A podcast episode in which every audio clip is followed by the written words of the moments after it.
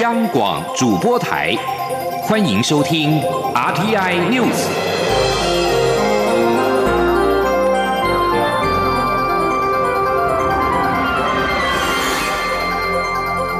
听众朋友您好，欢迎收听这一节央广主播台提供给您的 RTI News，我是张顺祥。针对美国联邦参议院五十位参议员联名致函美国贸易代表莱特海泽，欲请支持台美洽签双边贸易协定 BTA 一事，外交部发言人欧江安今天上午回应表示，此联名函凸显我国政府相关政策确定得到美国立法部门的正面回应。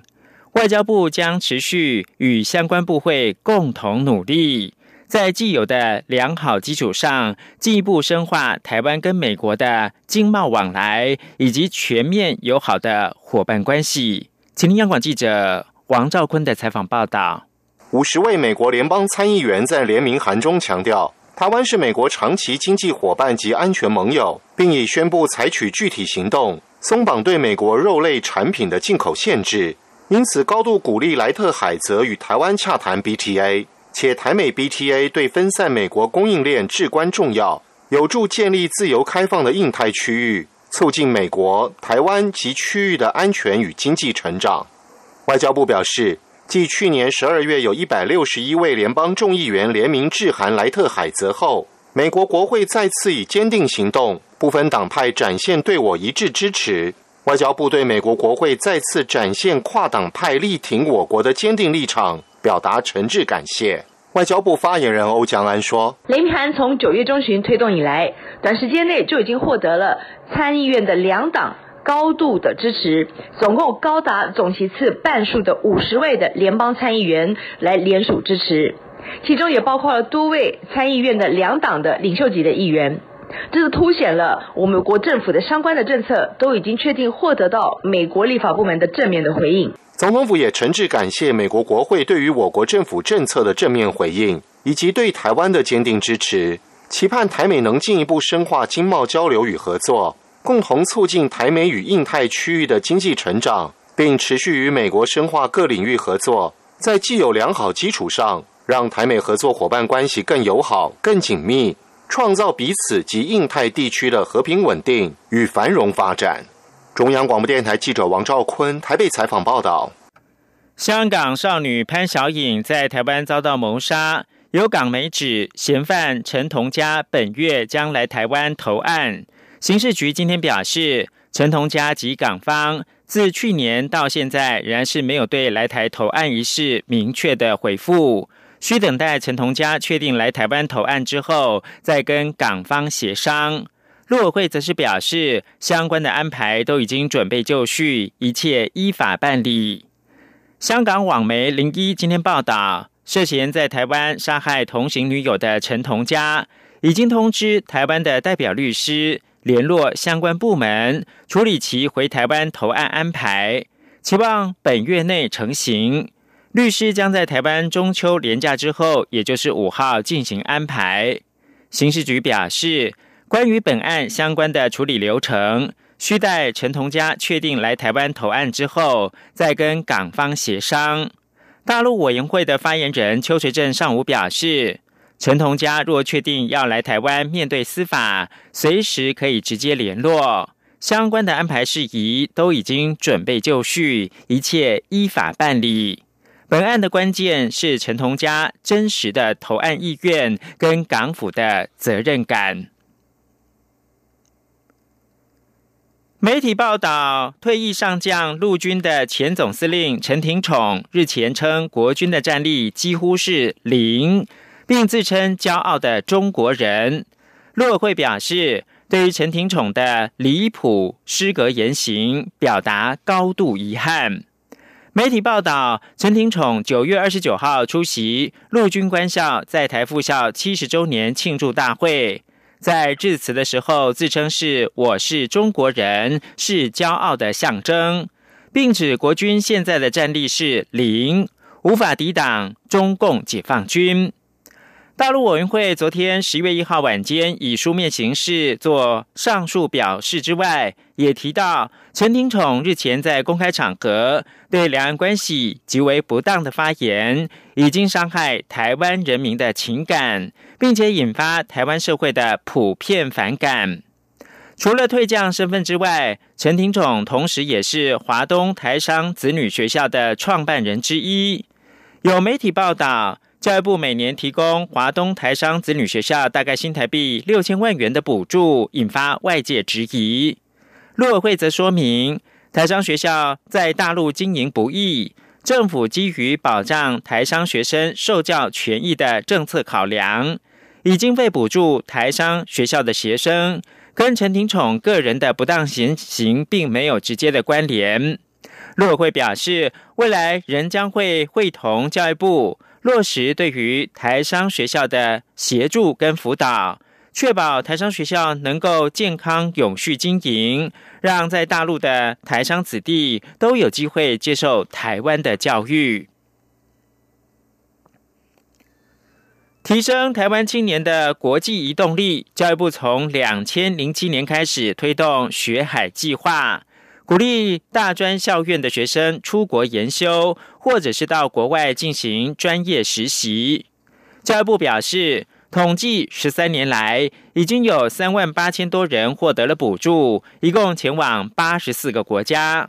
今年虽然是有部分学生受到疫情影响，没有办法出国，但只要不是在今年毕业，教育部都会开放弹性的调整行程。记者陈国伟的报道。教育部学海计划涵盖四个子计划，包括选送优秀在学生出国研修的学海飞扬、力学优秀生专属的学海习珠、专业实习的学海逐梦以及西南向学海逐梦。教育部表示，推动十三年来，约有三万八千人受惠。国立高雄科技大学学生林展瑜在学海飞扬的补助下，曾到日本长崎大学研修水产学，除了进入研究室认识海洋生物身体构造，也搭乘学。学校实验船到冲绳采样各种海洋生物。最特别的经验呢，是我可以在日本的研究室里面跟日本人一起共事，那一起参观参加日本的研究室的活动呢，参与海上的一些沉船相关的研究。那让我更融入日本人的生活。参与学海习珠的国立中山大学学生李婉瑜，当时选择到德国巴登福腾堡大学交换研修一学期。在各国交换生的热情感染下，会变得较为主动一点，然后可以跟人家主动的聊天。那我觉得这个在国内的话，就是对我将来人际发展，也就是可能职场上人际关系上，会有非常非常大的注意。教育部表示，这群到海外研修或实习的青年，在国外期间，除了进修，也深入体验各国文化特色，同时将台湾的人情味与文化传递给不同国家的民众，每位都算是外交青年大使。教育部也提到，今年参与学海计划的学生，约有三分之一受到疫情影响，被迫变更或取消出国行程，教育部都给予最大的弹性调整空间，确保受补助学生的权益。中央广播电台记者。陈国伟台北采访报道：台湾今天又新增两名 COVID-19 境外移入的确诊个案，使得国内累计确诊个案总数达到五百一十七例。中央流行疫情指挥中心下午两点将召开临时记者会，是由庄仁祥发言人说明。而在美国，美国总统川普一号表示，在一名亲密的顾问确诊 COVID-19 之后，他将进行自我隔离。川普并且表示，第一夫人和我正等候我们的检测结果。在此同时，我们将展开隔离的程序。川普并没有说明他计划要隔离多久。通常，公共卫生专家建议的隔离天数是十四天。美国媒体一号报道，与川普总统有密切接触的高级顾问希克斯确诊了 COVID-19。这则消息关注的焦点立刻就转到了川普的身上。因为希克斯在九月二十九号曾经跟川普一同搭乘空军一号前往俄亥俄州克里夫兰，陪同川普参加跟民主党对手拜登的第一场总统大选的辩论会。川普在辩论会之后前往明尼苏达参加一场造势大会，以及返回白宫的时候，希克斯也都跟川普一同搭乘陆战队一号直升机。COVID-19 已经在美国造成超过了二十万人丧生。美国总统川普一号表示，他喜欢和民主党对手拜登的辩论方式，反对为了防止重演第一场辩论会混乱的状况而改变辩论的规则。川普跟拜登在九月二十九号举行第一场电视辩论会过程中，由于川普不断的插话，最后演变成为两个人互相的谩骂，连主持人都几乎没有办法控制局面。各界批评，这不是辩论会，反而像是吵架大会。美国总统辩论会的主办单位在九月三十号宣布，有必要额外的增加结构，以确保更有秩序的讨论。消息人士则是透露，可能是以切断候选人麦克风的方式来防止混乱。川普一号在推特上面说。为何要让辩论委员会更改第二次跟第三次的规则呢？在第一次辩论会之后，川普引述没有说明来源的民调，多次强调自己已经获胜。但美国多家媒体所做的调查却显示，拜登在辩论会的表现占了上风。美国总统大选的第二场辩论会将在十月十五号举行，地点是在佛罗里达州的迈阿密。此外，五十六名美国共和党的前国家安全官员阵前倒戈，将在一号为民主党的总统候选人拜登来背书，加入反对同党籍总统川普连任的共和党组织。知情人士透露。加入新成员之后，与川普公开决裂者将来到近一百三十人，其中包括了在川普政府时期任职的七个人。美国国务卿蓬佩奥近日造访梵蒂冈，教宗以避免影响美国大选为理由拒见，引发了臆测。蓬佩奥一号解释。教宗是个大忙人，美方有点晚才试图安排会面，但教廷表示下回两个人将能够见上一面。蓬佩奥在九月三十号访问梵蒂冈，出席美国驻教廷大使馆主办的宗教自由论坛会，并且发表演说。十月一号则跟教廷的国务院长帕洛林以及外交部长盖拉格会晤。针对教宗为何这一次没有跟他会面，蓬佩奥一号在罗马接受福斯新闻访问时，试图要淡化这个议题。蓬佩奥指出，他一年前造访梵蒂冈时，与教宗有美好的会面，希望不久之后就能够再有机会与他见上一面。教廷官方这一次以避免影响十一月的美国总统大选为理由。没有安排蓬佩奥跟教宗会晤，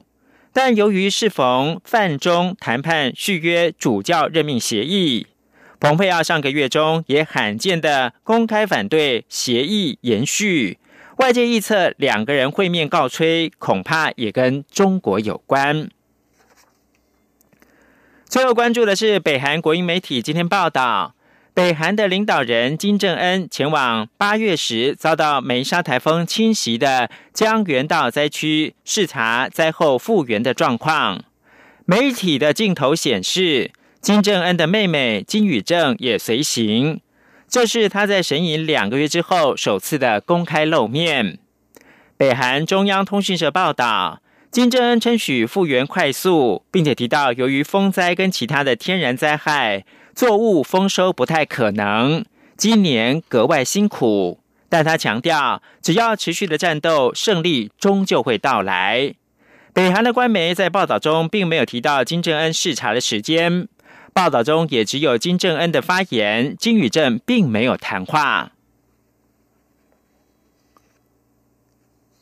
以上新闻由张顺祥编辑播报，这里是中央广播电台。我是张兰医师。海外回国民众记得要事先通报，如果有下列情形，就需入住防疫旅馆：一、家中有六十五岁以上长者、六岁以下幼童、慢性病患者；二、家中没有含卫浴的专用房间。若有以上情形，提醒您回国前请先完成订房。无与家人同住，但生活空间可确实区隔，且有含卫浴的专用房间，可选择在原住所进行居家检疫，请在入境时主动声明。有政府，请安心。资讯由机关署提供。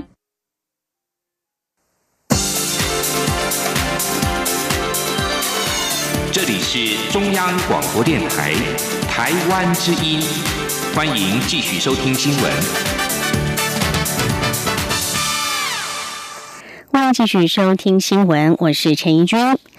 接下来持续关注香港的情势。香港昨天再次重现了反送中的街头示威，而在狮子山上也有人挥舞光复香港的旗帜，并以灯树照往山下。在此同时，美国联邦众议院外交委员会一号无异议通过由民主党籍众议员马里诺夫斯基领衔提出的《香港人民自由和选择法案》。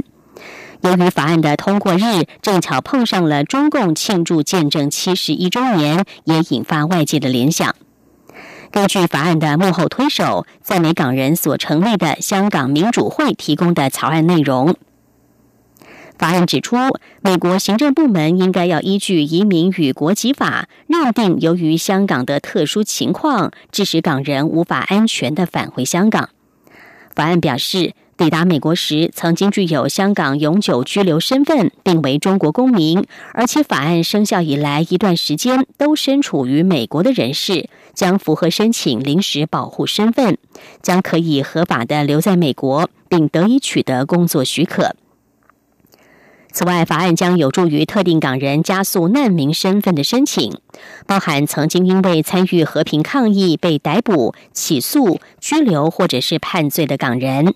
以及媒体记者与协助遭到逮捕抗议者的法律人员等等，还有他们的父母与子女。法案指出，港区国安法致使特定港人面临迫害的威胁，美国政策透过提供避风港来支持他们。美方应该鼓励理念相近的国家提供害怕遭到迫害而逃离香港的港人类似的庇护措施。而根据美国的立法程序。法案接下来还需要相继的在众议院、参议院全院通过，才能够递交给总统签署之后生效。继续把时间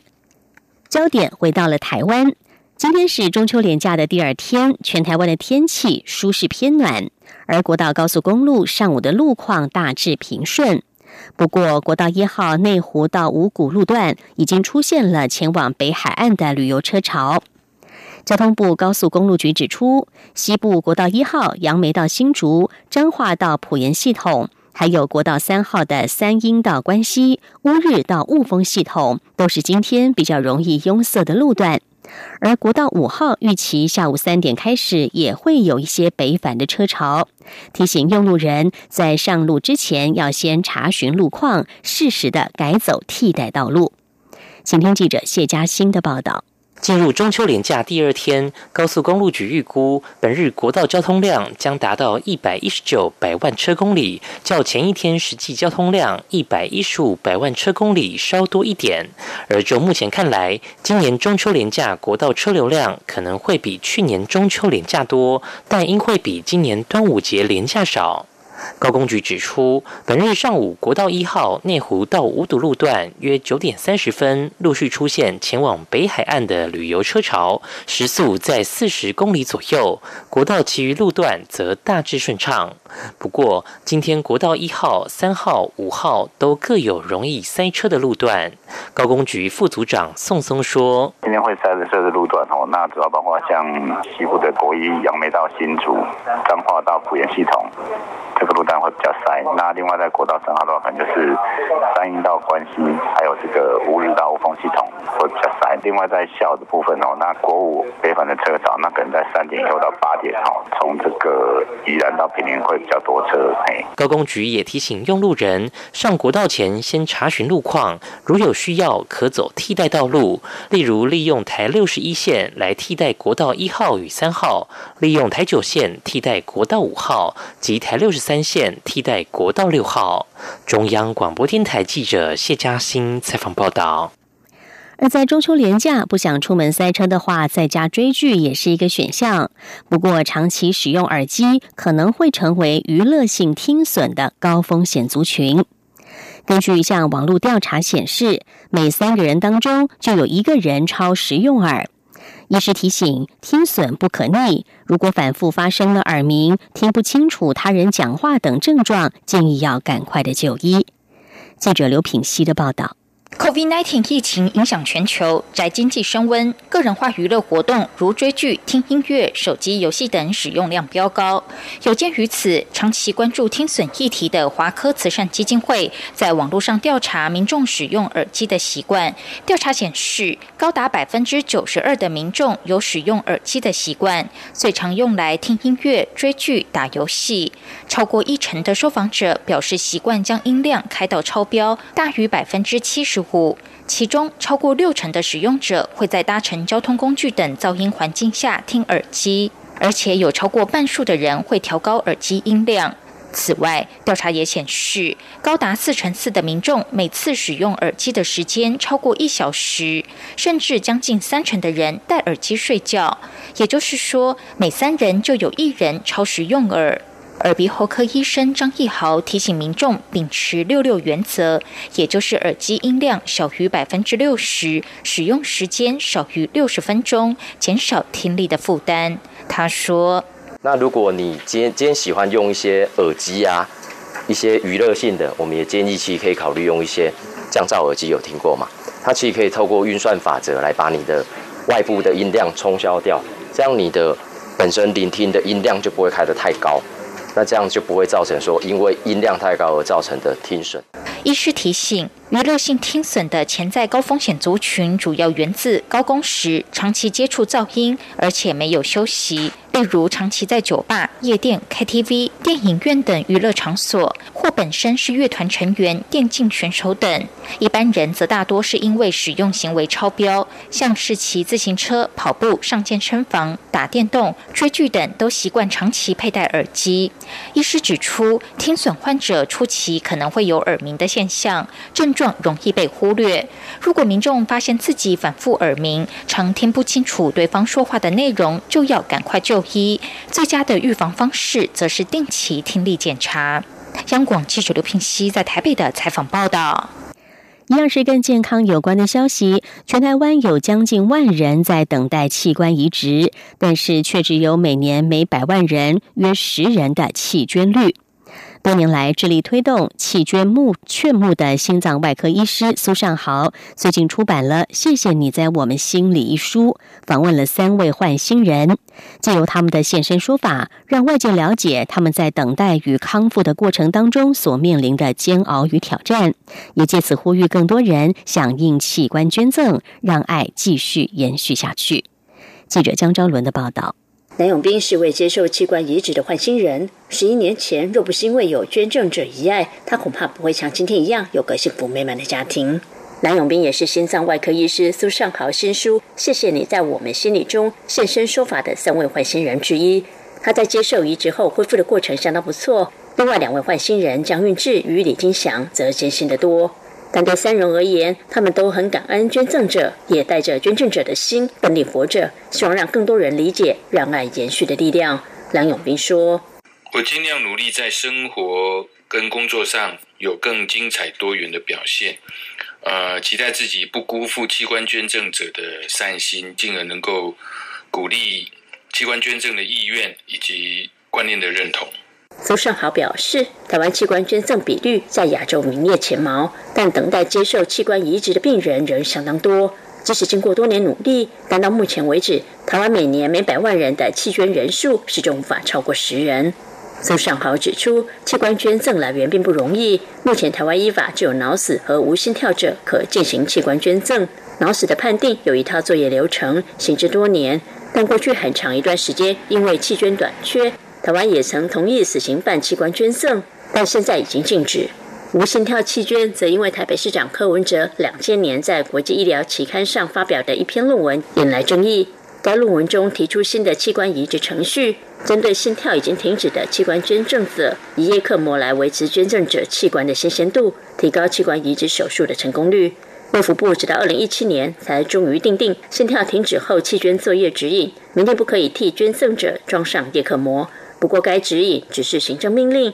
并未正式立法。苏尚豪也认为，台湾器官缺募遇到最主要的瓶颈，还是台湾社会仍有死留全尸的观念。此外，台湾目前是采生前签署弃捐同意，或发生意外后由家属签署同意的形式。但西班牙、葡萄牙等国家却是选择预设默许，认为人民死后的遗体是公共财，并将它列入立法。受捐赠者甚至有义务出面宣导弃捐的重要性。因此，这些国家每百万人就有三十人以上的器官捐赠水准。不过，这些国家也不会因为国民没有签署反对文件而强摘器官，还是会征求家属同意之后才列入器官捐赠人的名单。由于等待移植的人实在太多，苏尚豪认为台湾还有很多努力的空间。觉得无心跳器捐就赶快立法嘛，但医生做还是现在还是会有违法的疑虑。对我们是要救病的，理想很高啊，可是不能因为我背了这个理想就是一个上方宝剑，然后就是上帝，不可以啊！我知道很痛苦，可是好，即便是这么多无心跳捐，你能救多少个？了不起，多几个而已。那为了多几个，这个违法有必要？没有必要。但是如果说今天大家都有这个概念，就是说我们。可以有写弃捐卡，可以类似像西班牙、葡萄葡萄牙这样，我们才可以更多啊。苏尚豪说，参与器官手术不时会有天人交战的时候，像是如果捐赠者的器官本身就不好，要不要做移植？怕担心装上后反而替患者带来更大的噩梦。但若不立刻移植，病人可能又会立刻死去。因此，每次参与器官移植手术，他并没有感到骄傲，只求没有犯错就好，不要辜负捐赠者的好意。毕竟移植之后的患者仍有许多挑战要克服。他写书就是希望透过器官受赠者的奋斗过程，为器官劝募做强而有力的呼唤，希望让有勇气的人越来越多。中国面的这张周伦台北总报道。继续来关心国际消息。日本政府原定四月要举办立皇嗣之礼，昭告秋小宫文仁亲王为皇位第一顺位的继承人，但是受到了俗称武汉肺炎的 COVID-19 疫情影响而延期。日本政府最快在八号会召开试点委员会来决定。日皇德仁去年五月一号即位，受到了 COVID-19 疫情蔓延的影响，部分仪式规模缩小或者是延期，包括立皇寺之礼。日本放送协会 NHK 报道，有关立皇寺之礼的举办时间，日本政府是疫情与社会经济活动的情况考量演绎。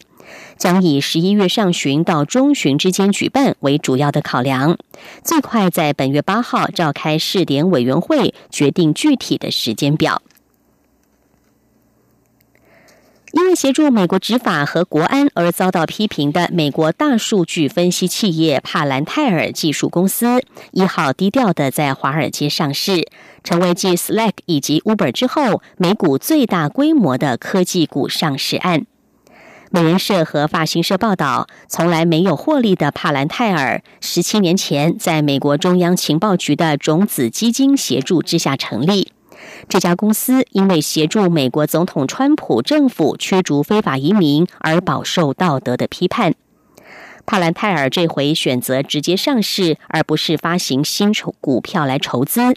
一号在纽约证券交易所开盘，股价为十美元，使其市值高达大约两百一十七亿美元，大约折合新台币六千两百多亿元。盘中股价一度冲上了十一点四二美元，中场是以九点五美元作收。